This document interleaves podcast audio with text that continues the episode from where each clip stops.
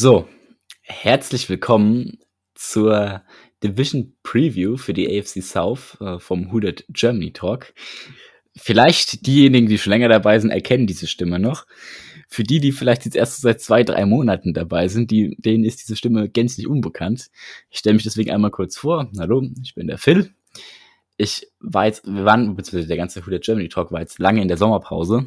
Ich glaube, zwei Monate, in denen gar nichts kam mit sehr sporadischem Einsatz, haben uns auch nach zwei Jahren mit sehr vielen Folgen immer wieder äh, ein bisschen gedemigt, eine Pause zu machen und einzulegen, um einfach mal neue Kräfte zu sammeln.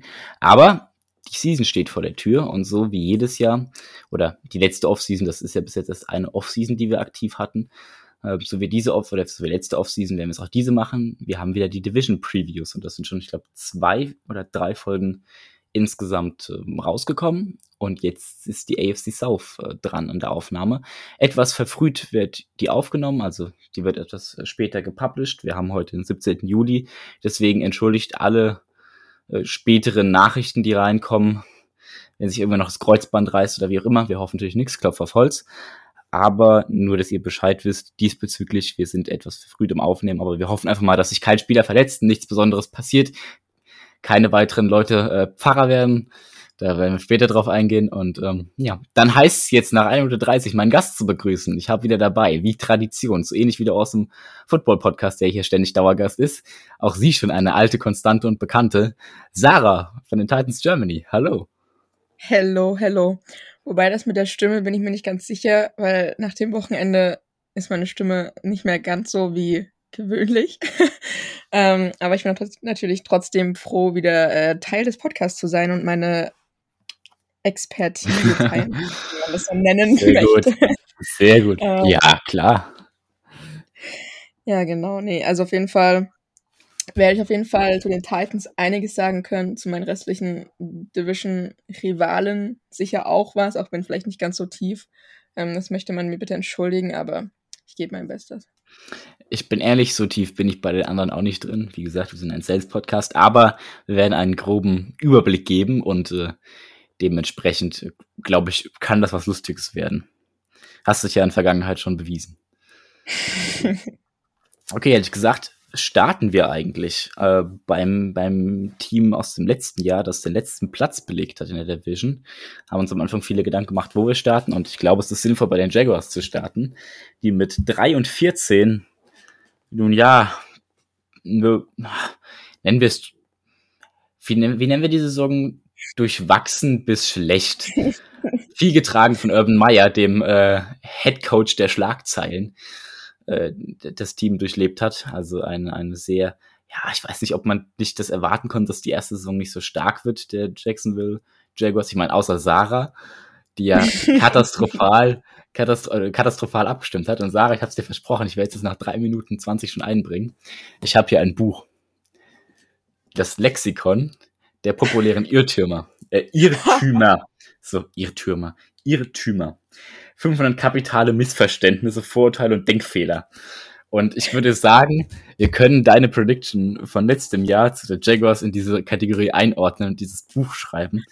Denn die liebe Sarah, um jetzt gleich mal von Anfang an voll drauf zu gehen, zu roasten, hat gesagt, die Jag äh, Jacksonville Jaguars werden mit 7 und 10 am Ende der Saison dastehen. Ich würde sagen, der war, naja, ein bisschen weit entfernt davon. Ein bisschen. Ich, ich habe mir einfach deutlich mehr von Trevor Lawrence erwartet. Ähm, hat am Ende dann doch nicht so abgeliefert, wie erwartet, wie im College. Aber ich meine, vielleicht lerne ich ja daraus. ja, mal sehen, mal sehen, mal sehen.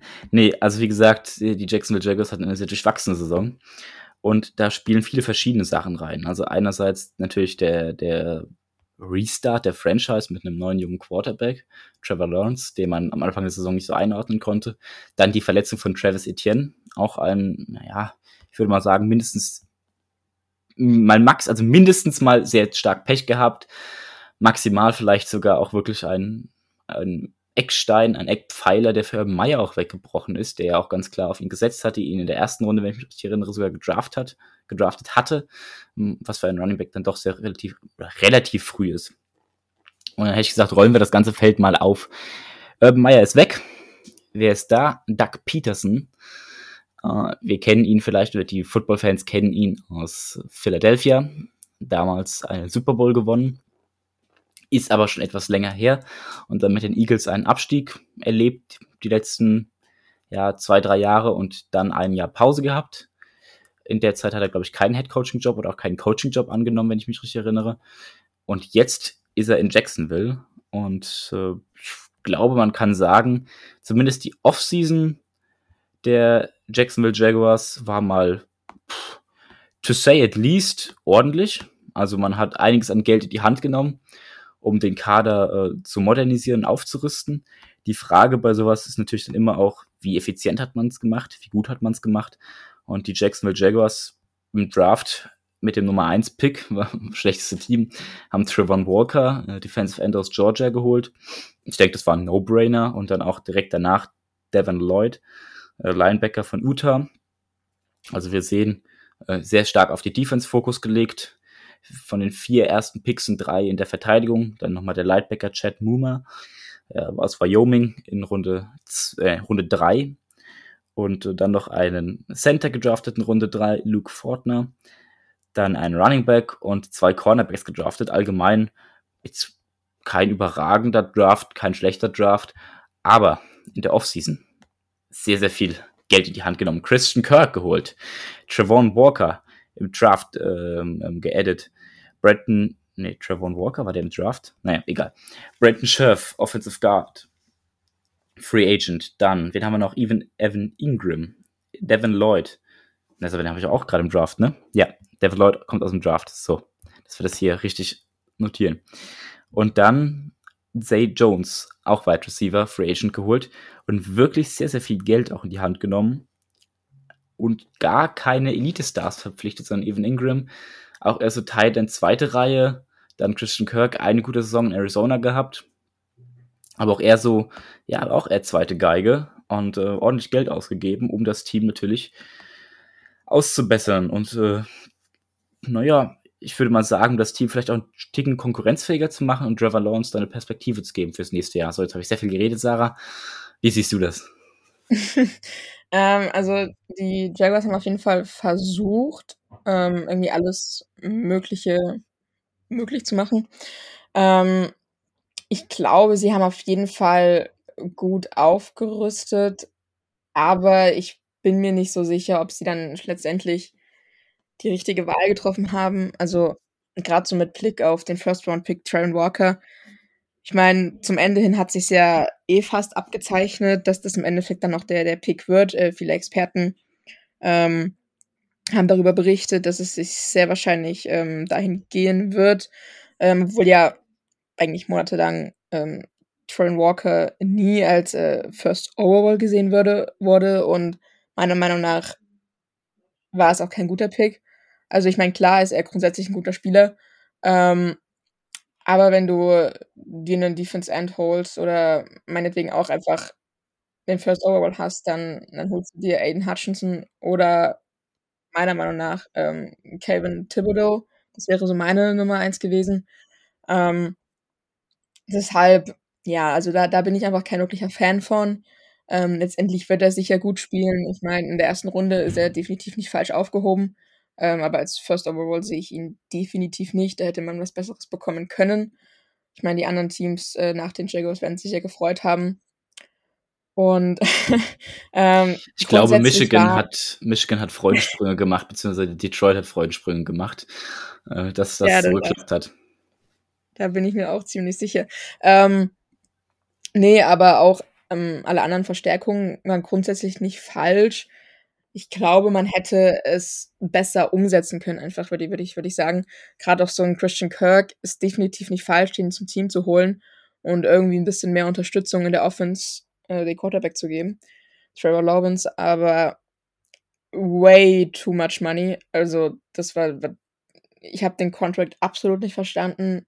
Ähm, wie gesagt, kein, kein schlechter Wide Receiver, aber kein Wide Receiver Nummer 1, sondern ähm, so einen Gehalt rauszuhauen, das ist ähm, ja viel zu viel und ich glaube, das hat einfach, also ich meine, danach gab es ja noch einige Wide Receiver Verpflichtungen in der NFL in der Offseason Und ich bin mir fast sicher, dass dieser Move von den Jaguars dafür gesorgt haben, dass einige Teams nochmal deutlich mehr Geld hinblättern mussten für ihre Wide Receiver. Also die haben den, den Markt, beziehungsweise so diese, diese Gehalts, ähm, ja, nicht, nicht Grenze, den, den Durchschnitt, würde ich sagen, einfach nochmal deutlich angehoben. Wenn du für Christian Kirk schon so viel Geld hinhaust, dann ist es logisch, dass du für alle anderen auch nochmal direkt mehr hinhauen musst. Ähm, nehme ich ihn ein bisschen übel mit Blick auf AJ, aber ja, grundsätzlich äh, keine schlechte Offseason. Ähm, ja, Vielwahl nachvollziehbar, aber ich glaube, man hätte deutlich mehr machen können mit dem, mit den Ressourcen, die man hatte. Ich stimme, ich, ich stimme zu. Äh, ich sehe schon, neben dem äh, Geschichtsanteil, der hier sehr stark durch Tim und mich vertreten wird, kleiner Spoiler an der Stelle, äh, für die Zukunft, bleibt gespannt, was da noch kommen wird am Ende der Offseason. Wir haben uns das überlegt. äh, wird es auch noch einen Economics-Podcast mit der lieben Sarah geben hier in Zukunft. Äh, Preisfluktuationen im Bereich der Wide Receiver und der NFL. Nein, aber du hast, du hast vollkommen recht, was du gesagt hast. Ich glaube, dass die Jacksonville Jaguars wirklich als, äh, ja, als Preistreiber in dem Fall äh, gehandelt haben und einfach wirklich overpaid haben. Und klar, wenn Christian Kirk sagt, ich krieg so und so viel, kommt dann der nächste Wide Receiver her, der vielleicht sogar besser ist. Und es gibt definitiv bessere Wide Receiver als Kirk. Ähm, also nichts, nichts gegen Kirk, Kirk spielt super, aber es gibt in der, in der Region und auch auf den Positionen und das, was Kirk an sich als Skill anbietet, da gibt es schon, also gibt schon eine Liste von 10 bis 15 Leuten, wo man sagen kann, die sind ähnlich gut oder besser. Und die können natürlich alle sagen, hey, wenn Kirk das bekommt mit den Stats und der Leistung und dem Tape, dann will ich aber das und das. Und äh, dementsprechend haben sie sie als Price, äh, Price, als Preistreiber fungiert. Du hast schon angesprochen, die Wundertüte war definitiv Nummer 1 Pick, Trevor Walker. Ich würde sagen, ähm, ja, wie nennt, was sagt man dazu am besten? Viel Potenzial, sehr viel Potenzial, sehr viel gute Athletik, mhm. aber es gibt ja diese Phrase, ich krieg's nicht mehr zusammen. Hard work beats talent if talent doesn't work hard enough oder so. Äh, ich glaube, unter die Kategorie fällt er. Also wenn er hart arbeitet und auch gerade noch an der Technik weiter feilt und dann Jacksonville sich da, ja, einlebt und das funktioniert, dann kann das sehr, sehr gut werden. Dann kann das definitiv ein richtig guter Defensive End werden. Aber gerade was so, ja, Technik, äh, Skills und Pass-Rush-Moves angeht, ist da noch einiges an Potenzial und Luft nach oben und äh, ich, also sagen wir mal so, vom Potenzial her, die Nummer, also kann man schon sagen, die Nummer eins auf, auf dem Big Board, aber von dem, was er halt direkt aktuell in ein Team reinbringen würde, äh, bin ich voll bei dir, würde ich sagen, es äh, wäre nicht meine Nummer eins gewesen und auch nicht meine Nummer zwei oder drei, um, um ehrlich zu sein. Also auf der Position für Defensive End ja, aber auf äh, insgesamt overall äh, Talent und direkten Impact, naja, wir werden sehen. Wer bleibt gespannt die Jacksonville Jaguars, du hast es angesprochen, haben sehr viel Geld in alle Bereiche ihres Teams gesteckt. Äh, Christian Kirk sticht ja hier besonders heraus, aber auch die O-Line wurde sehr stark abgegradet und ähm, das ist natürlich verständlich. Trevor Lawrence hatte keine einfache Rookie-Saison. Das lag nicht nur am äh, grabbenden Head Coach in irgendwelchen Bars nach Teamausflügen, sondern das lag natürlich auch an der O-Line, die, naja, ich weiß nicht, ich würde sagen, eher unterdurchschnittlich performt hat ich weiß nicht, aber statistisch gesehen eher unterdurchschnittlich war. Kein Totalausfall wie andere O-Lines, äh, Texans, dazu kommen wir noch, aber dann doch eher mau und dementsprechend auch einiges an Geld abbekommen haben. Scherf, der aus Washington kam und der als definitiv einer der besseren, ja, Guards gilt, wird vermutlich auf Right Guard starten. Und so geht das durch. Man hat jetzt einen Center gezogen im Draft und ähm, allgemein, denke ich, will man die O-Line da verständlicherweise auch upgraden. Mal sehen, wie weit kann Trevor das Team auch bringen. In seiner Rookie-Saison hat er definitiv ja, Licht und Schatten gehabt. Gab Spiele, da hat er sehr, sehr gut gespielt. Gab Spiele, da hat er bescheiden gespielt. Ich denke, da ist aber auch einiges noch äh, möglich, was man da mit Kaderoptimierung und auch mit Playbook machen kann. Und gerade da ist es sehr sinnvoll, dass wir Doug Peterson als Head Coach geholt haben, der dann aus äh, Philadelphia ja schon so ein bisschen weiß, wie man eine Offense aufbauen kann und, und um, äh, umbauen kann und so weiter.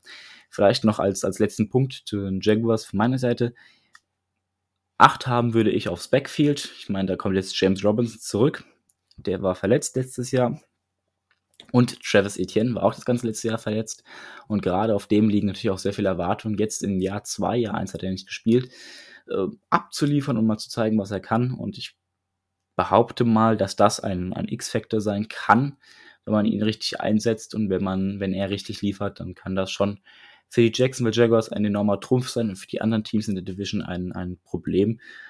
Denn er kann nicht nur laufen mit dem Ball, er kann auch fangen und ist ja so ein bisschen ja, Debo Samuel, könnte man sagen. Also ein, ein Wide Receiver, eher, eher Richtung Running Back, Debo Samuel ist ja eher Richtung Wide Receiver, aber so ein bisschen in die Richtung hingehend. Vielleicht auch so ein bisschen die äh, Camara-Richtung hingehend, noch ein bisschen mehr äh, in die Receiver-Richtung. Ja, und äh, bevor wir jetzt zu den Predictions kommen für die Jaguars, Sarah, du noch irgendwelche Abschlussworte zum Team oder zum Ausblick auf die Saison? Also grundsätzlich glaube ich, dass die Saison schon mal deutlich konstanter wird als letzte Saison. Einfach auch, weil du mit deiner wichtigsten äh, Konstante, sag ich mal, im Team, Trevor Lawrence, er hat jetzt deutlich mehr Zeit. Ich meine, er hat jetzt schon mal ein Jahr gespielt. Ähm, ich glaube, er wird einfach ein bisschen sicherer auf dem Feld schließlich sein. Ähm, aber grundsätzlich ähm, wird es da, ich glaube, keine großen Überraschungen geben. Also man, man weiß, was man mit dem Team hat. Das ist meiner Meinung nach Durchschnitt. Ähm, es kommt halt drauf an, wie die durchschnittlichen Spieler, sage ich mal, ineinander greifen, wenn man das mit Zahnräder vergleichen will. Ähm, wenn die super gut funktionieren miteinander, wenn die Teamchemie stimmt, ähm, ja, wenn einfach alles passt, ist sicher auch ein, ein bisschen Luft nach oben noch drin und es wird besserer Durchschnitt. Ähm, aber für mich fehlen einfach so diese Klangspieler, diese Starspieler, die die individuelle Stärke, sage ich aber, noch so ein bisschen nach oben heben.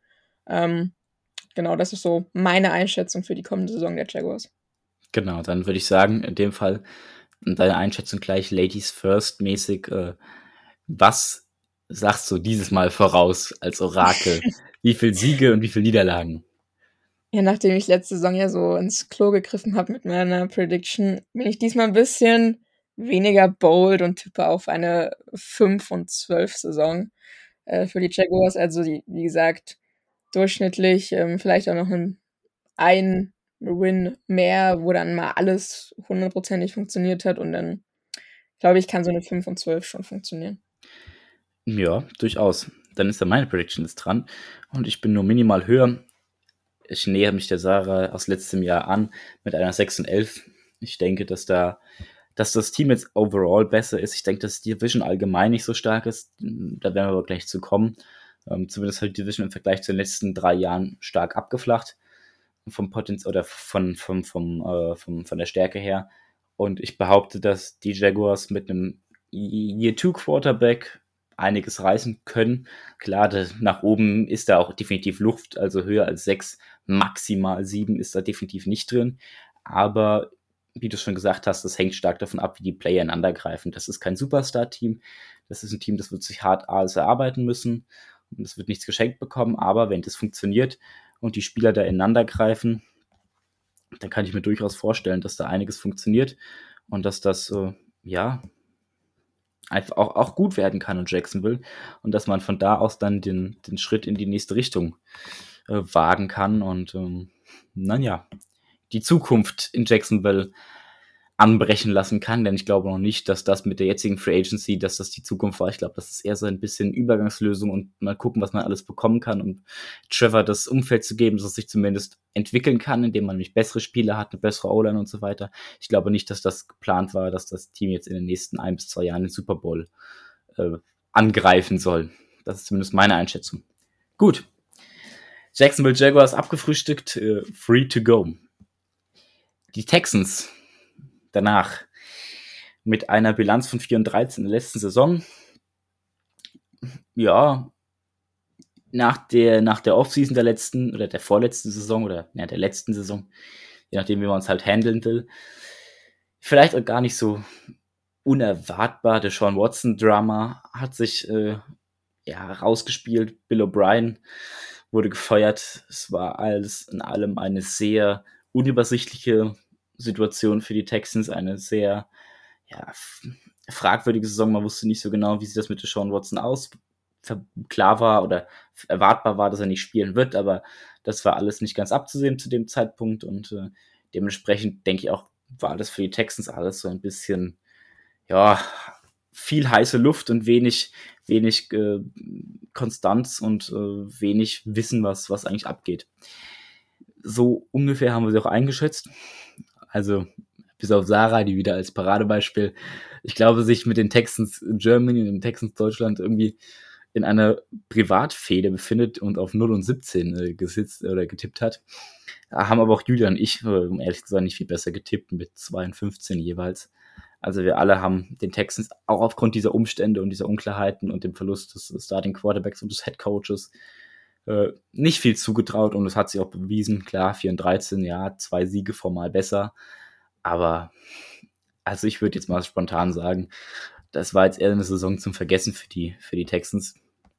Nichts, wo man sagen kann, das war die Übersaison. Und so kommt's. Jetzt muss ich mal ganz kurz hier meine Notizen raussuchen, dass man auch sich im Draft ja, ich würde sagen, ganz ordentlich verstärkt hat. Man geht ja diesen Draft immer an. Texans hatten aus ihrer Division die meisten Picks, haben auch ordentlich gepickt. An Nummer 3 Derek Stingley Jr., Cornerback, dann an 15 Kenyon Green, ein O-Liner, beides sehr verständliche Picks. Runde 2 einen DB, Jalen Pitre. Und dann in Runde 2 John Matchy III, äh, weiteres aus Alabama, ein Speedster, auf den wir noch gleich nochmal zurückkommen. Und dann wieder Linebacker, Running Back, Defensive Tackle, Tight End und O-Liner. Also alles in allem ein, ja, ich würde sagen, dann doch ordentlicher, ordentlich guter Draft. Und die Texans haben ja das Glück, sie sind die nächsten Jahre auch ordentlich aufgestellt. Die Browns haben ja Haus und Hof hergegeben, um Deshaun Watson zu ihnen zu bekommen und ihm auch einen absurd, entschuldigen die Aussage, aber dummen Vertrag gegeben, äh, finanziell wirklich ein großes Risiko gegangen was dem einen äh, Pech eventuell, das dem anderen Glück und Freude. Und so ist es auch hier. Die Texans profitieren aus der Situation, kriegen ihren Problem-Quarterback Deshaun Watson. Problem oder nicht, bezieht sich hier nicht auf die Gerichtsverfahren, sondern einfach darauf, dass er nicht auf dem Feld stand und nicht auf dem Feld stehen wird und nicht mehr für die Texans spielen will. Äh, kriegen den los und machen dabei noch ordentlich Picks und haben die auch dieses Jahr schon ganz ordentlich eingesetzt. Und äh, ja, haben sich auch allgemein in der Free Agency klar ein paar Spieler verloren. Justin Reed, den Safety, Tyra Taylor als Quarterback, als, als Mentor. Aber alles in allem eine richtig ordentliche Offseason gehabt, auch wenn da keine großen Namen am Ende äh, beistehen. Kyle Allen vielleicht noch, dem einen oder anderen als, als Name geläufig. Ähm, der Rest ist jetzt alles in allem ja, nicht so nicht so bekannt oder nicht so groß, dass man sagen könnte, sie haben jetzt den Superstar nach Houston geholt, sondern eher viele kleine Bausteine zusammengesetzt in der Hoffnung, dass sich am Ende ein großes Ganzes ergibt. Aber wurden allgemein ihre Offseason in allen Berichten, die ich jetzt gelesen habe, zwei oder drei, ähm, ja, doch mit mindestens B, eher B plus und A bewertet. Also scheint auch für die Experten eine sehr gute und sehr solide Offseason zu sein. Kommen wir zum Team, aber beziehungsweise bevor wir zum Team kommen, ich muss dich auch zu Gast kommen lassen, äh, zu Gast, den Gast auch zu Wort kommen lassen, Sarah. Wie siehst du die Offseason? Ja, genau, also grundsätzlich äh, bin ich eigentlich großer Fan von dem Draft der Texans gewesen. Also ich meine, sie hatten einfach echt einige coole Möglichkeiten durch die Anzahl der Picks, die sie meiner Meinung nach auch gut umgesetzt haben. Ähm, beispielsweise Canyon Green ist jemand, der auf jeden Fall starten kann.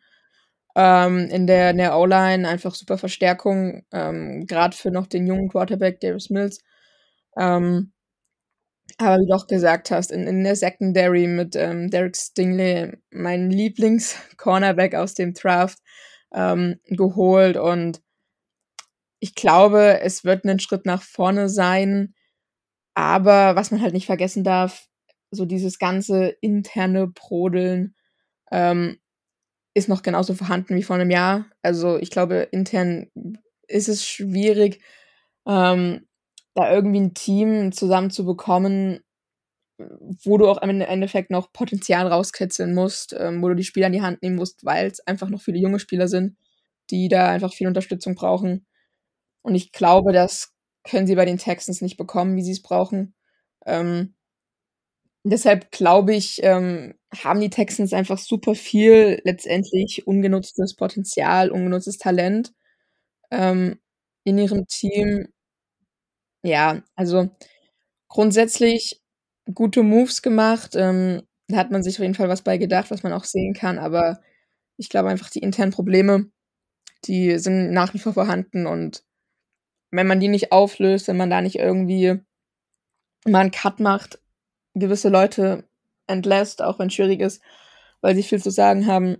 Aber bis das nicht passiert, wird sich, glaube ich, bei den Texans auch auf dem Feld nichts ändern. Kräftige Ansage. Ähm, ja, aber ich, kann es verstehen. Letztes Jahr großer Wirbel gewesen. Head Coach David Cully, ähm, dem einen oder anderen vom Namen her kein Begriff, aber vom, vom Aussehen vermutlich ähm, relativ markanter Headcoach, also kann man gut erinnern, hat die Texans ja eigentlich ganz ordentlich gecoacht, dafür, dass er so ein, mehr ein Wrack hatte im Prinzip, äh, wurde rausgeworfen, ersetzt durch äh, Lovie Smith und das hat auch einige Fragezeichen aufgeworfen. Da müsste man jetzt mit vermutlich einem, einem Texans-Fan oder einem Texans-Beobachter hier sitzen und das denen mal die Frage stellen, warum. So genau weiß ich es nicht und äh, habe ich auch nichts gelesen, was das genau jetzt erklären könnte. Aber das wird vermutlich interne Gerüchte haben und da gibt es vermutlich auch, wie ich mir das gut vorstellen kann, bei so einer Franchise, bei der einiges unklar ist, eventuell Power Struggles, die mit einspielen, eventuell auch äh, verschiedene Vorstellungen über die Richtung der Zukunft des Teams und so weiter wie du schon gesagt hast, Davis Mills, der Quarterback, letztes Jahr als Rookie gestartet. Äh, eigentlich hatte man, also ich weiß, ich weiß nicht, wie dein Bild von ihm war. Meins war auf jeden Fall eher positiv, wenn man ihn so spielen hat sehen. Das sah immer so aus, als ob er den Texten eine Chance gibt und als ob das so, ja, da fehlen einfach eins, zwei große Waffen, eine bessere O-Line und der Typ startet durch. Statistisch gesehen sieht das natürlich wieder immer anders aus. Statistiken kann man ja immer drehen und wenden, aber in dem Fall eher, naja, ich würde sagen, eher unterdurchschnittlich auch, war nicht besonders gut und hat auch statistisch kaum einen Impact gehabt, zumindest nicht den, den man sich gewünscht hätte, oder beziehungsweise doch, den man sich gewünscht hat schon. Ich meine, dafür, dass es ein, ein, ein Rookie-Quarterback war, der so hätte eigentlich nie starten sollen, war das schon eine ganz ordentliche Leistung, aber natürlich verglichen an anderen Beispielen oder anderen Zahlen jetzt alles andere als ideal und so kommt es auch dass ich einfach mal davon ausgehe, dass es den Texans gar nicht so ungelegen ist, wenn sie dieses Jahr nochmal schlecht sind und im Draft mit den zusätzlichen Picks auch dann sehr hoch nächstes Jahr oder übernächstes Jahr sich an den Quarterback-Klassen bedienen können. Und du hast es eigentlich schon angesprochen. Klar, wir könnten jetzt auf die, auf die Offense und Defense eingehen. Wir könnten auf die Rolle von John Matchy, the Third, eingehen und so weiter. Aber ich glaube, dass das alles nur Puzzlesteine sind, um dieses Jahr das Team schon mal besser zu machen, aber das Team vor allem vorzubereiten auf einen auf einen, ja, leichten Umbau. Man hat jetzt genügend Picks an der Hand und man kann es in den nächsten zwei, drei Jahren all die Ecksteine noch zusammen suchen und zusammen draften und kaufen, die es braucht. Man sieht es auch an der Verträgestruktur der, der Texans. Da wurden nichts besonders Langfristiges geschlossen, sondern eher immer kurzfristige, mittelfristige Deals, um halt eben äh, sich finanziell flüssig zu halten und sich in ja, in sinnvoller Distanz zu langen Bindungen zu wahren, um halt eben da diesen strategischen Freiraum nutzen zu können. Und ich behaupte einfach mal ganz frech, dass wir nächstes Jahr einen neuen Quarterback in, in Houston sehen und äh, dass das vielleicht auch gar nicht so schlecht für die Texans-Fans wäre, wenn sie dieses Jahr nochmal ein schlechtes Texans-Jahr hätten. Ein 0 und 17 Jahr. Ähm, ja, tatsächlich sehe ich es ähnlich. Ähm, ich glaube, äh, irgendwer in dieser Franchise muss einfach aufwachen. Ähm, ich glaube, es ist, ist so, so ein harter Cut wird irgendwie benötigt, weil irgendwie drehen sie sich für Jahr für Jahr immer nur im Kreis. Und mit Davis Mills hat man definitiv einen guten Quarterback, wie du auch sagtest, wenn, wenn er gespielt hat, hatte man eigentlich ein richtig gutes Gefühl dabei. Man dachte, boah, krass, so viel Potenzial. Der hat manchmal richtig coole und auch überraschende Plays äh, dabei gehabt. Aber gerade wenn man dann die Stats sieht, ist es dann doch irgendwie wieder anders. Man fragt sich, ist das wirklich dein, oder kann das wirklich dein Franchise-Quarterback werden? Kann das Quarterback Nummer eins werden? Und ja, ich glaube, es ist Stand jetzt einfach noch super schwer zu sagen. Ähm, man muss abwarten, was die Saison zeigt. Aber wie gesagt, also ich glaube, es wird sich nicht viel verändern, leider. Gehe ich äh, zumindest für dieses Jahr auch davon aus. Ich weiß nicht, wie es in der Zukunft aussieht, klar. Regime-Change ist immer was anderes, ähm, aber zumindest auf dem Feld könnten im nächsten Jahr da einige neue Namen stehen. Und du hast schon gesagt, Mills bekommt dieses Jahr eine bessere O-Line, ein besseres Waffenarsenal, aber ich behaupte einfach mal, als meine Prediction, dass da einfach nicht besonders viel Luft nach oben ist und dass vielleicht maximal ein mittelmäßiger Quarterback ist und wenn man dann nächstes Jahr oder übernächstes Jahr die Chance auch hat, gut mit den Picks und von der Position her an einen Quarterback ranzukommen, der viel Potenzial verspricht und äh, hat, dass man die dann auch nutzen wird. Und ähm, ja, dementsprechend denke ich, ist das auch erstmal alles, was wir zu den Texans sagen. Aber wir brauchen natürlich wieder die Prediction. Ich würde dieses Mal einfach anfangen dass das ein bisschen abwechslungsreich hier wird. Und ich habe meine Prediction, während wir gesprochen haben, noch einmal nach unten korrigiert, weil ich mir nicht mehr ganz sicher war. Und ich hatte sie erst auf 5 und 12.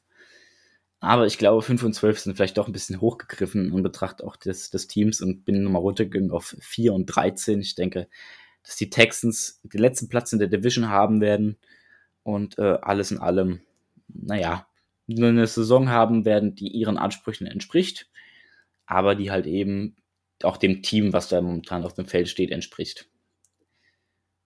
Ich muss gerade etwas lachen, als du gesagt hast, dass du sie runterkorrigiert hast von ähm, fünf auf äh, vier Wins, weil bei mir war es tatsächlich andersrum. ähm, ich habe sie gerade während unseres Gesprächs nochmal äh, eins nach oben korrigiert. Ähm, dachte so, okay, vielleicht drei Wins, aber dann dachte ich so, hm, der Draft war ja eigentlich schon echt gut. Deshalb bin ich jetzt genauso wie du bei 4 und 13 gelandet. Also tatsächlich sind wir uns bei den Texans einig. Ähm, genau, aber ich, ich glaube, es ist, ist halt so ein typisch durchschnittliches Team. Also auch wie die Jaguars, wenn man es ein bisschen vergleichen möchte, bei den Jaguars sehe ich einfach Franchise intern oder mit, mit Blick einfach auf das, auf das Gesamtprodukt einfach ein bisschen mehr Potenzial und einfach habe ich das Gefühl, dass es einen Schritt in die richtige Richtung gibt. Ja, bin ich bei dir. Äh, schön, dass wir natürlich einig sind, das äh, freut mich immer. Aber ich glaube, dass, dass die Texans, ja, zwei, lass mal zwei, drei Jahre ins Land ziehen und dann kann man das alles bewerten, auch im Nachhinein. Wer weiß, wenn die Texans totales Pech hatten und die Draftpicks gehen gar nicht auf, das kann man ja auch immer nicht sagen. Man kann sagen, hat viel Potenzial, hat auch schon ordentliche Mechaniken, aber wie am Ende auf, aufs NFL-Feld äh, die Transition ist, also die, die, der, der Übertrag und wie gut das am Ende zusammenspielt, das sind ja auch mal ganz verschiedene Paar Schuhe und dementsprechend, pff, wir, werden, wir werden die Zukunft zeigen, wie gut das am Ende alles klappt und wie, wie gut das war und ähm, ich bin mal gespannt, aber ich glaube, man kann auf die nächsten Jahre in, in Houston gespannt sein. Vielleicht nicht so sehr auf die Saison, aber auf die nächsten Jahre im Allgemeinen. Gut. Dann hatten wir natürlich das nächste Team an der Reihe oder hätten wir das nächste Team an der Reihe. Und das waren auf Platz 2 der Division die vor der Saison angedachten direkten Verfolger, die Colts, mit einem 9 und 8 Rekord. Alles in allem eine Saison für ein Team nicht schlecht in Anbetracht der, der ganzen Umstände, aber wir hatten sie besser eingeschätzt und wir hatten auch mehr erwartet. Oder nee, wir haben sie eigentlich relativ nee, wir haben sie genau das Feld eingeschätzt. Ich hatte sogar die, äh, dieselbe Prediction. Aber ich habe mehr erwartet und ich habe auch erwartet, dass die Titans ein bisschen, naja, anders spielen und schlechter sind. Aber dann wäre die Division nämlich wieder enger gewesen. Die Titans waren besser, die Colts waren gleich gut. Äh, ein 8 und 9 von dir, Sarah. Ein 8 und 9 von Julian und ein 9 und 8 von mir. Ich muss sagen, mal allgemein, Selbstlob stinkt, aber ich habe echt gut getroffen hier. Ich sollte, ich, ich sollte wetten. Ja, nee, die Colts, alles in allem eine Saison,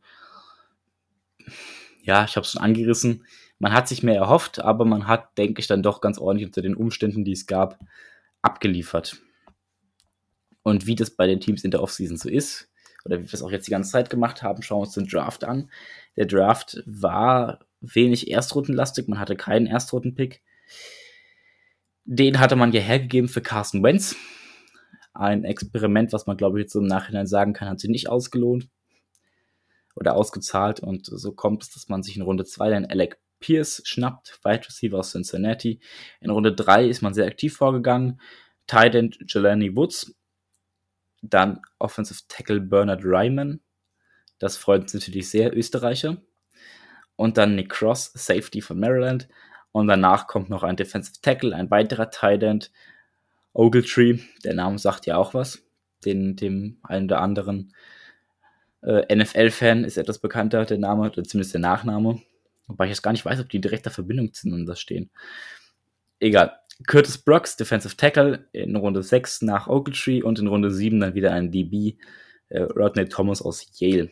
Ich würde sagen, alles in allem ein guter, durchwachsener Draft. Keine Ausfälle nach oben, keine nach unten. Nach Needs auch gearbeitet. Vielleicht ein bisschen Titan-entlastig gedraftet, aber man mag ja behaupten, das passt auch so ein bisschen zur Philosophie des ganzen Teams. Man spielt gerne mit Titans, man hat gern 12 Personal auf dem Field und so weiter.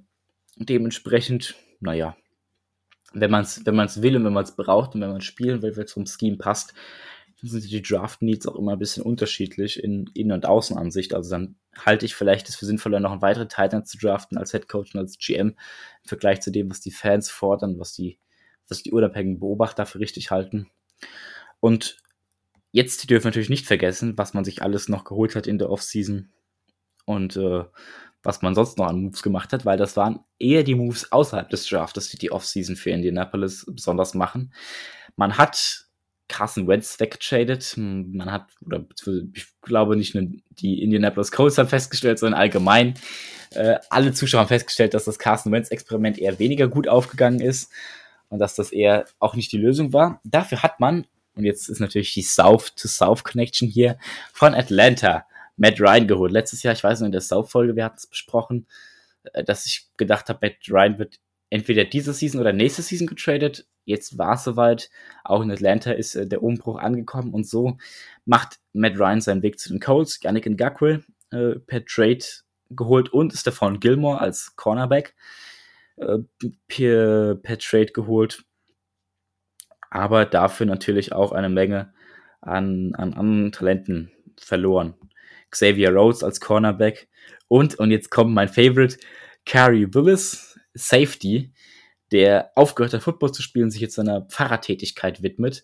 Ähm, kurze Anekdote dazu, bevor ich, ich erstelle diese Skripts und die sind meistens auch immer zwei, drei Tage vor Folge, Folgenbeginn fertig, weil da hat man Ruhe und dann kann man es mal durchlesen und so ein bisschen sich anschauen. Und, und auf einmal, man hatte ich den Depth-Chart natürlich immer ausgedruckt, also nicht ausgedruckt, sondern in dem Fall aufs Tablet kopiert und habe verzweifelt Carrie Williams gesucht beziehungsweise den nochmal abgeglichen mit den Online-Dev-Charts und äh, ihn dann nicht gefunden und dann schon etwas Panik gehabt, was ich da vertauscht habe.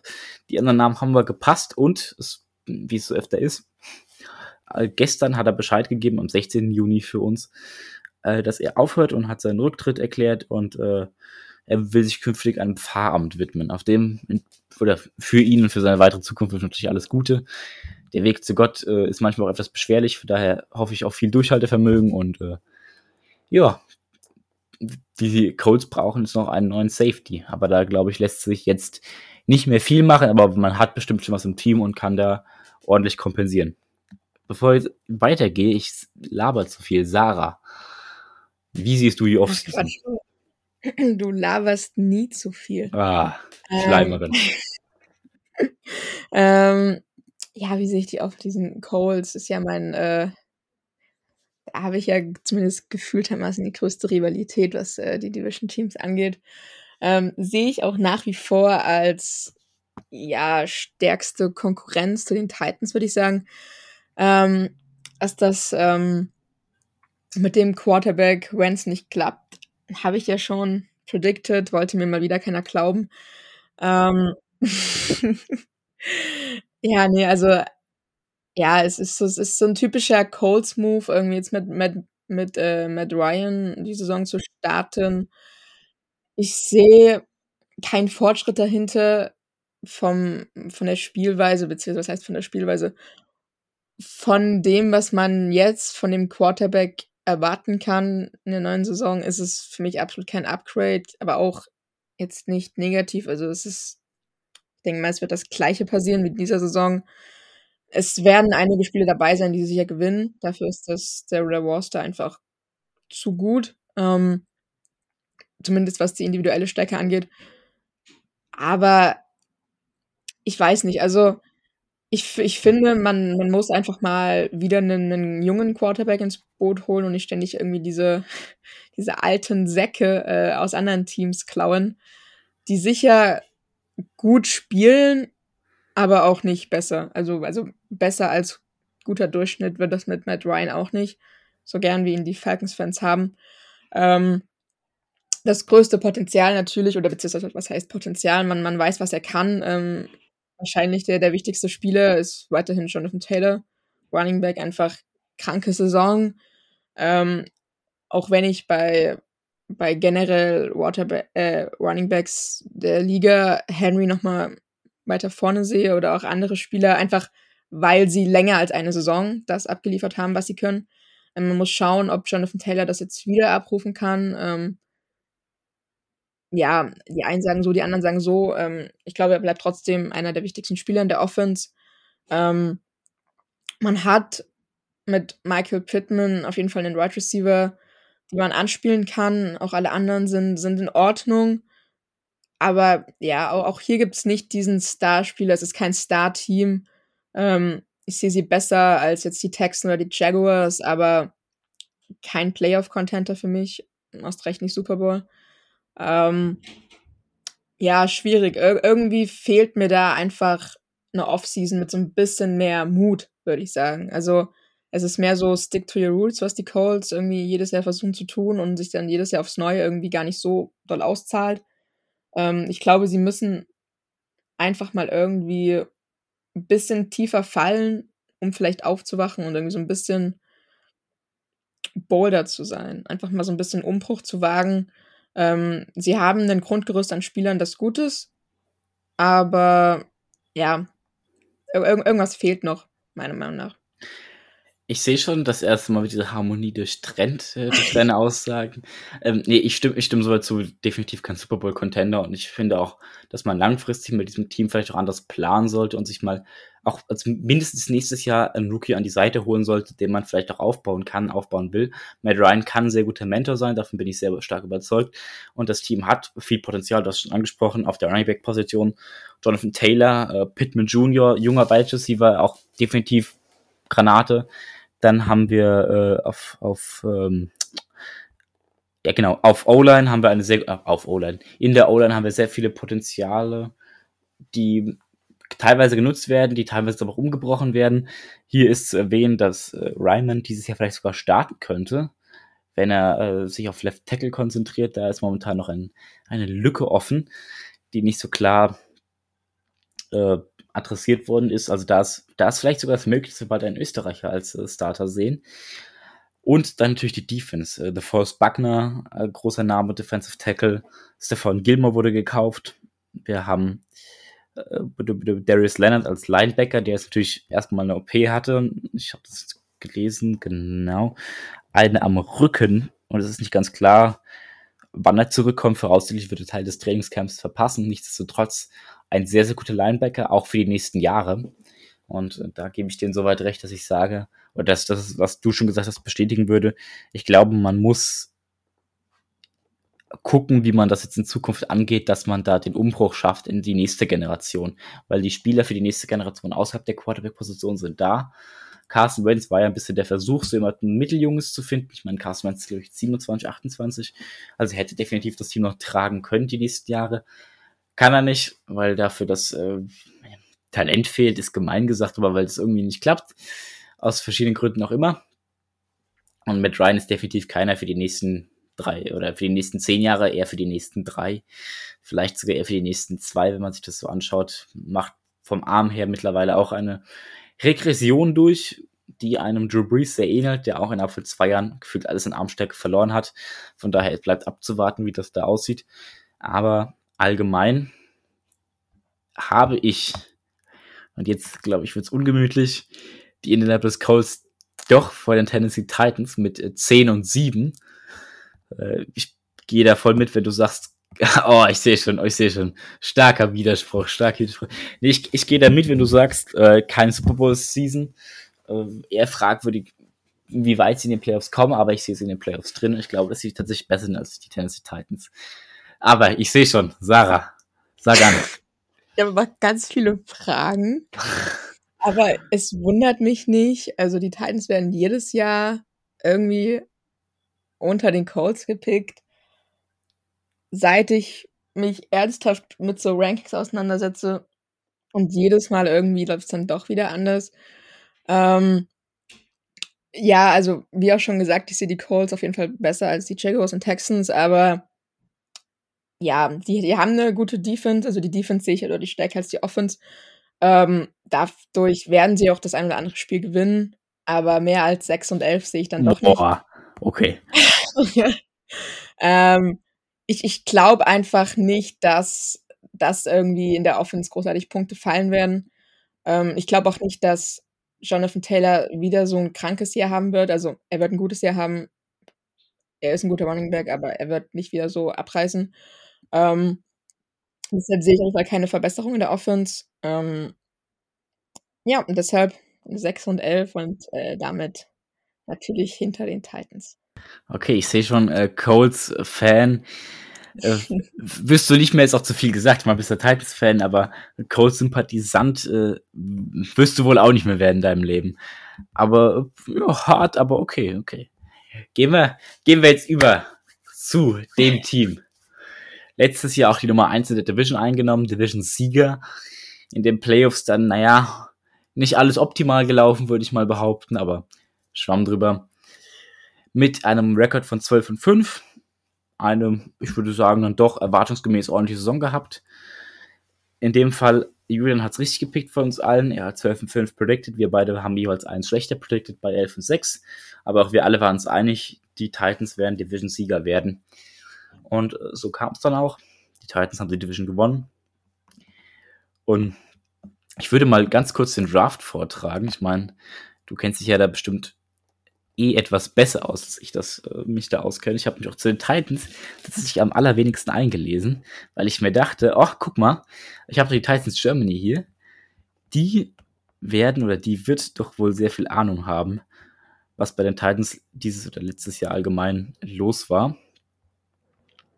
Und jetzt muss ich den Draft noch raussuchen und finden. Das ist mit vielen Notizen manchmal gar nicht so leicht. Hier, Tennessee Titans, jetzt haben wir es. An äh, Total Picks hatte ich auch relativ viele gehabt, mit neun. Ich habe vorhin gesagt, die Texans hatten die meisten. Ne? Nee, Texans und Titans haben beide gleich viele mit neun. Und ich behaupte, ein überdurchschnittlich guter Draft, aber kein sehr guter Draft, wenn du da mitgehen würdest, oder? Ja, definitiv. Also, ich meine, in der ersten Runde musste ich erstmal verdauen. Ich glaube, das mussten alle in der NFL verdauen, ob man Titans-Fan ist oder nicht. Ähm, man hat den Move gemacht und hat seinen besten Wide right Receiver seit Jahren weggetradet zu den Eagles, hat aber auch im gleichen Moment einen ziemlich nicht, nicht auf, also definitiv nicht gleichwertigen Spieler. Äh, man muss schauen, wie er ankommt, aber zumindestens von seiner Art her zu spielen, von seinem grundsätzlichen Skillset, was er im College abgeliefert hat, einen sehr ähnlichen Spieler geholt mit äh, Traylon Burks von Arkansas. Ähm, bin ich grundsätzlich erstmal super happy mit. Ähm, jetzt in den, in den Training Camp hat er ein paar Fragen aufgeworfen. Ähm, er hat Asthma, was grundsätzlich eigentlich gar kein Problem ist in der NFL. Ähm, es, das kann gut behandelt werden. Die Frage ist im Endeffekt, wie er das dann auf dem Feld ablegen kann, beziehungsweise wie er im Endeffekt abliefert. Die Coaches geben eher Entwarnung. Ich meine, gut wäre auch Quatsch, jetzt irgendwie Unruhe zu stiften dahingehend, irgendwie Angst zu schüren und sagen, hey, unser, unser First-Round-Pick, wo man seinen besten Spieler weggegeben hat in der Offense, ähm, läuft dann doch nicht so gut, wäre erstmal Blödsinn. Deshalb äh, muss man, glaube ich, abwarten, wie er im Endeffekt abliefert, aber ich möchte natürlich positiv rangehen. Deshalb ähm, guter Pick. Auch wenn es anfangs zumindest sehr wehgetan hat, AJ abgeben zu müssen, letztendlich ähm, sind ja ein paar Sachen offengelegt worden, die da so intern passiert sind. Also er hat wenn man zumindest den Insidern von den Titans glaubt, den Experten glaubt, die sehr teamnah sind, was ich jetzt mal tun würde, ähm, hat er deutlich mehr Geld verlangt, als letztendlich er bei den Eagles bekommen hat. Also er hat sich selbst, glaube ich, so bei 26, 27 Millionen im Jahr gesehen. Ähm, was er von den Titans zumindest wollte, was ich halt absolut nicht sehe, mit Blick auf, ja, er ist gut, ähm, aber dann auch nicht so gut. Er ist nicht der, der, der beste Right Receiver in der ganzen NFL. Er ist nicht Top 3 Right Receiver in der NFL. Und er ist immer wieder verletzungsanfällig. Auch zuletzt in der Saison, er hat einige Spiele da fehlen müssen, immer wieder aus dem Spiel gehen müssen wegen seinen Verletzungen. vor allen Dingen mit den Knien Probleme. Er hat eigentlich nie eine Saison bei uns durchgespielt. Trotzdem haben ihn alle geliebt, weil er einfach der beste Wide Receiver seit Jahren ist. Die Titans hatten nie so ein Händchen mit guten Wide Receivern. Ähm, deshalb hat man ihn mit Kusshand angenommen. Aber letztendlich bin ich dann doch ganz froh, dass er weg ist. Mit Blick auf das, was er wollte und dass er auch den Titans nicht wirklich entgegengekommen ist, was man wohl gemerkt hat. Zusätzlich mit Blick darauf, er hätte nicht verlängern müssen. Also die Titans hatten noch ein Jahr Zeit, um irgendwie sich vielleicht mit ihm einigen zu können. Ich bin mir auch relativ sicher, dass die Titans ihn grundsätzlich behalten wollten. Ähm, aber einfach nicht die Mittel in diesem Jahr haben, was äh, Cap Space angeht. Und ich bin mir, oder ich sag mal so, ich, ich halte es nicht für unwahrscheinlich, dass wenn er jetzt das Jahr noch geblieben wäre, er auch mehr Geld bekommen hätte, als ihn die Titans jetzt hätten geben können. Also ich glaube, man wäre so bei 18 bis 20 Millionen gewesen, die man ihnen jetzt hätte pro Jahr geben können oder wo sie, sag ich mal, bereit dazu gewesen wären. Ähm, klar kann man sagen, er ist auch 22 Millionen wert und daher sehe ich eher, dass ich froh bin, dass er weg ist, weil seine Attitude, glaube ich, einfach ein sehr großes Problem in den Verhandlungen letztendlich war. Ähm, man hat wohl gehört, dass er schon lange, also Wochen eigentlich jetzt vor dem Draft für ihn klar war, er will gehen. Er hat nicht mehr an Verhandlungen teilgenommen. Er ist eigentlich aus den Gesprächen komplett ausgestiegen. Also war nicht mehr offen, den Titans überhaupt noch eine Chance zu geben, da irgendwas zu machen. Und auch was seine, was seine Äußerungen dann anging nach dem Draft, beziehungsweise nachdem dann offiziell war, dass, dass er zu den Eagles geht, dass er kein Titans mehr ist, ähm, hat er so den ein oder anderen Tweet abgesetzt, auch relativ schnell wieder gelöscht. Ähm, ja, wo ich glaube, er hat nicht den leichtesten Charakter, was natürlich auch immer mit reinspielt. Gerade bei den Titans. Bei den Titans ist es so, das Team steht über jeden. Es, es gibt keinen Platz für eine eigene Attitude, für Superstar-Allüren. Deshalb grundsätzlich bin ich froh, dass er jetzt doch mit all den Umständen irgendwie weg ist. Ich glaube, das war die beste Lösung, die man irgendwie hätte finden können. Und ich bin positiv, dass man mit Traylon Burks in die Saison starten kann, wenn auch natürlich weniger gutes Wide Receiver Corps letztendlich als zuletzt. Aber ich glaube, der Junge hat Potenzial, ist günstiger. ähm, und da kann was, kann was werden. Also der Ausführung äh, von kann ich mich nur anschließen. Ich glaube, alles in allem ist es eine Win-Win-Situation. Die Eagles kriegen einen, einen Spielmacher, einen, einen, also einen guten, vielleicht auch sogar sehr guten Wide Receiver, ähm, aber halt auch, wie du schon gesagt hast, verletzungsanfällig, muss man sich immer alles aufkauen. Die Texans, äh, die Texans, die Titans haben davon definitiv profitiert, äh, Picks bekommen und haben dann Runde 3, worauf ich jetzt noch als letzten Free Agent oder beziehungsweise Bevor wir zu Runde 3 kommen, vielleicht noch zwei andere Sachen, die wir einfach schneller abhaken können.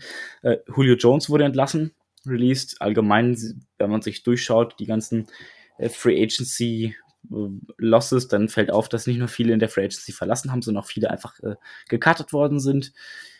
Was man auch so ein Stück weit verstehen kann. Die Titans stehen auch vor Cap. Naja, Problem kann man sagen. Es ist noch nicht kein großer Eisberg wie bei den Saints, die jedes Jahr 40 Millionen, 140 Millionen vor sich hinschieben. Ähm, aber es ist auch schon äh, so, dass man gucken muss, wo man, wo man bleibt. Da passt natürlich auch kein super Vertrag rein für einen verletzungsanfälligen Wide Receiver. Was aber sehr gut reinpasst, ist ein Ersatz für die Position, die am teuersten ist in den meisten Teams, nämlich die Quarterback-Position. Und so gefällt es mir auch ganz gut, dass äh, Tannehill hier nicht der A, B und C-Plan ist, sondern dass mit Malik Willis auch ein Quarterback gedraftet worden ist in Runde 3, der sehr vielversprechend ist, der sehr viel Potenzial hat, den man Runde 3 auch wirklich billig bekommen hat. Also Runde 3 ist für Malik Willis ordentlich. Das ist äh, jetzt nicht overpaid in keiner Art und Weise. Es ist auch nicht underpaid, würde ich sagen, aber es ist jetzt es ist ein guter Preis für das, was man bekommt und den man in Zukunft aufbauen kann, der vom Spielstil aber etwas mehr an Mariota erinnert als an Tannehill. Gut, Tannehill ist auch sau schnell, das dürfen wir nicht unterschätzen, aber er rennt selten. Und ich glaube, dass äh, die Offseason der Titans allgemein, ja, ich, ich würde mal behaupten, hätte schlechter kommen können unter den Umständen. Man hat für die Probleme, die man hat, Lösungen gefunden. Man hat natürlich einen relativ guten Roster schon übrig, äh, den man dann aber auch nochmal ja, für die Zukunft umgebaut hat. Das ist so, wie ich es wahrnehme oder wie ich es sehe. Aber gehen wir es einmal durch dass wir es der äh, Vollständigkeitshalber haben. Quarterback Ryan Tannehill.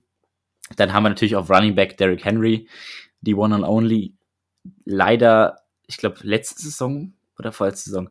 Wann war er kurz davor, Rekord zu brechen, hat sich dann verletzt? Ah, wann war das? War das letzte Saison oder vorletzte? Letzte Saison. ja, okay, genau. Dann, dann, dann war es doch richtig. Ich war jetzt nicht mehr sicher. Ich wollte jetzt nicht voll überzeugen, letzte Saison äh, brüsten, dann nur widerlegt zu werden. Genau.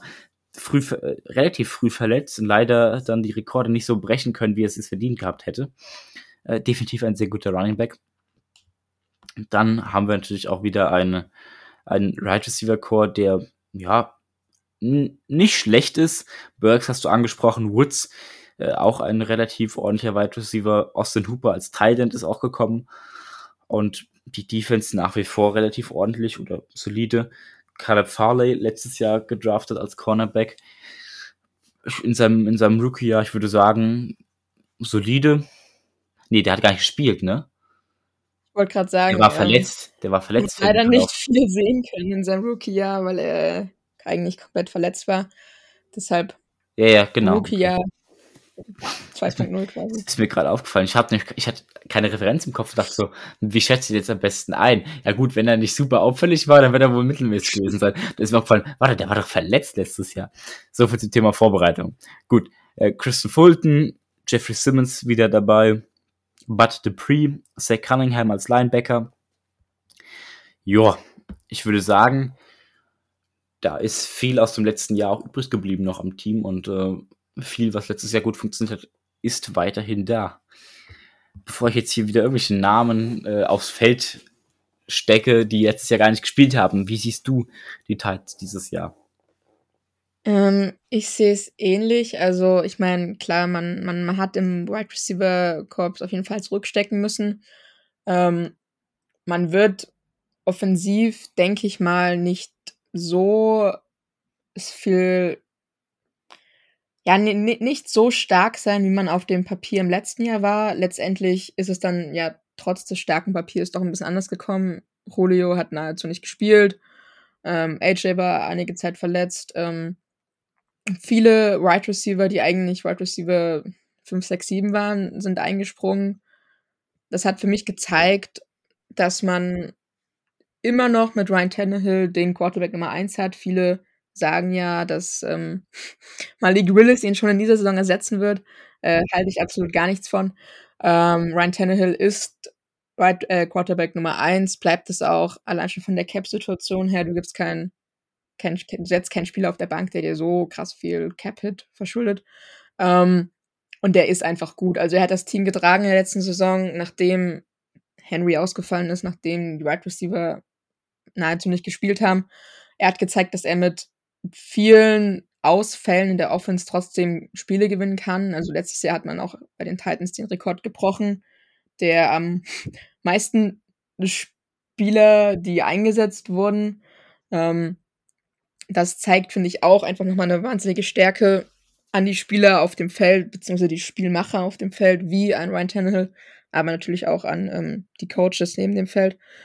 Und ich glaube, die sind auch ein entscheidender Punkt. Ähm, die haben die Stärke, gerade die neuen Spieler und auch jungen Spieler zu fordern und ähm, sie nochmal ein Stückchen anzuheben.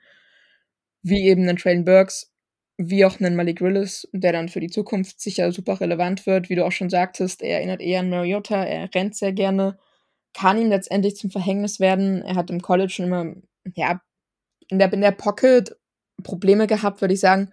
Ähm, da braucht es einfach einen guten Coach, der das irgendwie so ein bisschen gegengewichten kann. Sehe ich für die Zukunft auf jeden Fall da, jetzt noch nicht. Ähm, man hat eine super starke Defense, Top 5 Defense, würde ich sagen. Ich meine, letzte Saison war man von den Stats her in der Top 3. Ähm, Top 2, was ähm, Running Defense angeht. Deshalb, also da ist auf jeden Fall Potenzial, oder fast schon meiner Meinung nach gesetzt, in den Playoffs zu landen. Gern und hoffentlich mal mit einem mit anderen Ergebnis als in den letzten Jahren. Aber ist sind die Titans weiterhin bis vorne, bis oben, ähm, am meisten Potenzial, stärksten Spieler in der Division. Vor allen Dingen auch eben dieses Star-Potenzial mit Spielern wie Harold Landry, Jeffrey Simmons, die einfach die Defense alleine schon auf ein anderes Level heben und trotzdem eben auch in der Offense die, die wichtigsten Stützen wie Tannehill und Henry. ähm, die, glaube ich, auch den Einstieg der neuen Spieler leichter machen, wie eben den Austin Hooper oder einen Robert Woods. Und auch hier Robert Woods wird oft vergessen bei den Titans als Off-Season-Neuzugang, würde ich sagen. Ich meine, er kam von den Rams. Ja, er hat seine Verletzung. Man muss schauen, wie er abliefert. Aber wenn er nur ungefähr so abliefert wie bei den Rams, bin ich vollstens zufrieden ähm, und mache ich mir auch keine Probleme, ähm, was das Passing-Game angeht. Ja, Robert Woods allgemein ist sehr vielseitig einsetzbar, auch ein, ein guter Wide Receiver. Da hast du vollkommen recht, habe ich extra deswegen genannt, weil das sehr oft vergessen wird. Äh, relativ zu Unrecht. Um, ähm, ich stimme dir zu, die Titans haben ein sehr, sehr starkes Team. Ich behaupte einfach, es wird nicht so ganz reichen wie letztes Jahr. Ich Bauchgefühl, ich kann es nicht genau begründen. Ich sage, dass Henry dieses Jahr durchhält, aber im Vergleich zu dem, was er letztes Jahr geleistet hat, eine Regression erleben wird. Ich glaube, dass Tannehill äh, schwächer wird. Und ich bin mal gespannt, wie das sich auch aufs Team äh, niederschlägt. Klar, letztes Jahr, die beiden Wide Receiver waren sehr oft verletzt. Aber sie waren doch dann relativ oft auf dem Feld und ich bin mal gespannt, wie das dieses Jahr wird, wenn keiner von beiden mehr da ist und man einem Rookie und einem ordentlichen Veteran, der aber eher auch so ein bisschen für seine Spezialfähigkeiten bekannt ist, also äh, die Jet Sweeps und so weiter, wenn man denen die Schlüssel in die Hand gibt und sie zum Motor der Offense macht oder zu, zu einem der Motoren der Offense, bin ich gespannt. Dementsprechend habe ich die Titans äh, eingeordnet bei 9 und 8. Also sie werden eine positive Season haben. Ich behaupte aber, sie werden auf der Platz 2 in ihrer Division landen und ähm, ich bin mal sehr gespannt auf die Titans. Ja, sehe ich ähnlich. Also ich denke auch, wie du eben sagtest, ähm, man hat zwei komplett neue Wide Receiver. Würde es eine Regression geben, aber dann meiner Meinung nach doch nicht so stark. Deshalb sehe ich die Titans bei 10 und 7. Okay, das ist aber auch nicht, nicht, nicht äh, weit entfernt. Das liegt dann eher daran, das liegt dann eher daran dass ich die, die äh, hier Colts massiv besser eingeschätzt habe als du. Für mich. Hm. Spannend, spannend, spannend. Gut. Ich ja, ihr habt unsere Predictions gehört, unsere Ausführungen, einen Überblick über das, was passiert ist. Das ist natürlich nicht alles gewesen. Es gibt äh, Dutzende Off-Season-Moves und äh, wir werden wie in jeder NFL-Saison dann wieder die zwei, drei Namen vergessen haben, die dann für die Teams dann einen größeren Impact machen, als man es angenommen hat, die undrafted Free Agents und so weiter, die äh, gerade Jacksonville äh, ein markantes Beispiel gesetzt haben mit Robinson, äh, mit, doch, nee, wie heißt der? Der Runback, doch, der heißt Robinson ähm, der dann deutlich besser gespielt hat, als man das erwartet hat und den man gar nicht auf dem Schirm hatte letzte Saison. Und äh, dementsprechend hoffe ich trotzdem, dass ihr einen relativ guten Überblick über alles bekommen habt und äh, bin gespannt, was ihr predicted, was eure Predictions sind. Äh, Schreibt es gerne über Instagram unter den Post, da wird es Post dazu geben. Schreibt es gerne auch in die WhatsApp-Gruppe. Teilt, diskutiert mit uns. Ich bin sehr gespannt. Wir können auch gerne mit Sarah diskutieren, ihr sagen, dass äh, sie aufgenommen wird ins Buch der populären Irrtümer, um die Folge damit äh, abzuschließen, abzuklingen.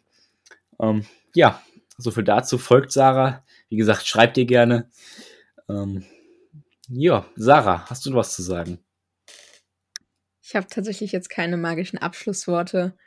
Ähm, ich bin natürlich vollstens von meinem Ranking und meiner Prediction überzeugt wie jedes Jahr letztendlich wird sicher wieder so zumindest eine Prediction des, also zumindest eines Teams vollkommen daneben sein. Ich hoffe mal nicht, dass es die Colts sind, weil damit bin ich zufrieden, so wie ich sie gepickt habe, aber bleibt spannend.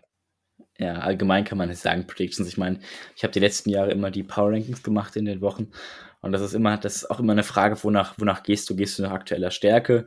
Gehst du nach Potenzial? Gehst du nach letztem Spiel? Und so ähnlich ist es auch bei den Season Rankings. Ich meine, gehen wir hier nach reinem Potenzial, würde die Liste ganz anders aussehen, als wenn wir nach ähm, aktueller Stärke gehen würden oder nach erwartbarer Stärke. Das ist immer so eine Frage. Dementsprechend äh, sind solche Rankings auch immer sehr davon abhängig, was man als Kriterium nimmt und wie dann auch das eigene Bauchgefühl ist. Nichtsdestotrotz freut es mich sehr, dass du hier warst. Äh, war wieder ein Fest. Ich hoffe mal, ich habe mich auch für den Zuhörer als äh, erste als erster Einstand nach, ich glaube, drei Monaten Pause Und direkt Moderation mit einem Gast, wenn auch ein sehr vertrauter Gast, ganz gut geschlagen. Und äh, wünsche euch allen jetzt ein, ein schönes für uns, ja, für Restwochenende für uns. Für die, die jetzt, ich weiß nicht, wenn die Folge ausgestrahlt wird, einen schönen Tag, einen schönen Abend, einen schönen Morgen, je nachdem man es hört. Und äh, verabschiede mich mit den natürlich klassischen Worten Who Dead?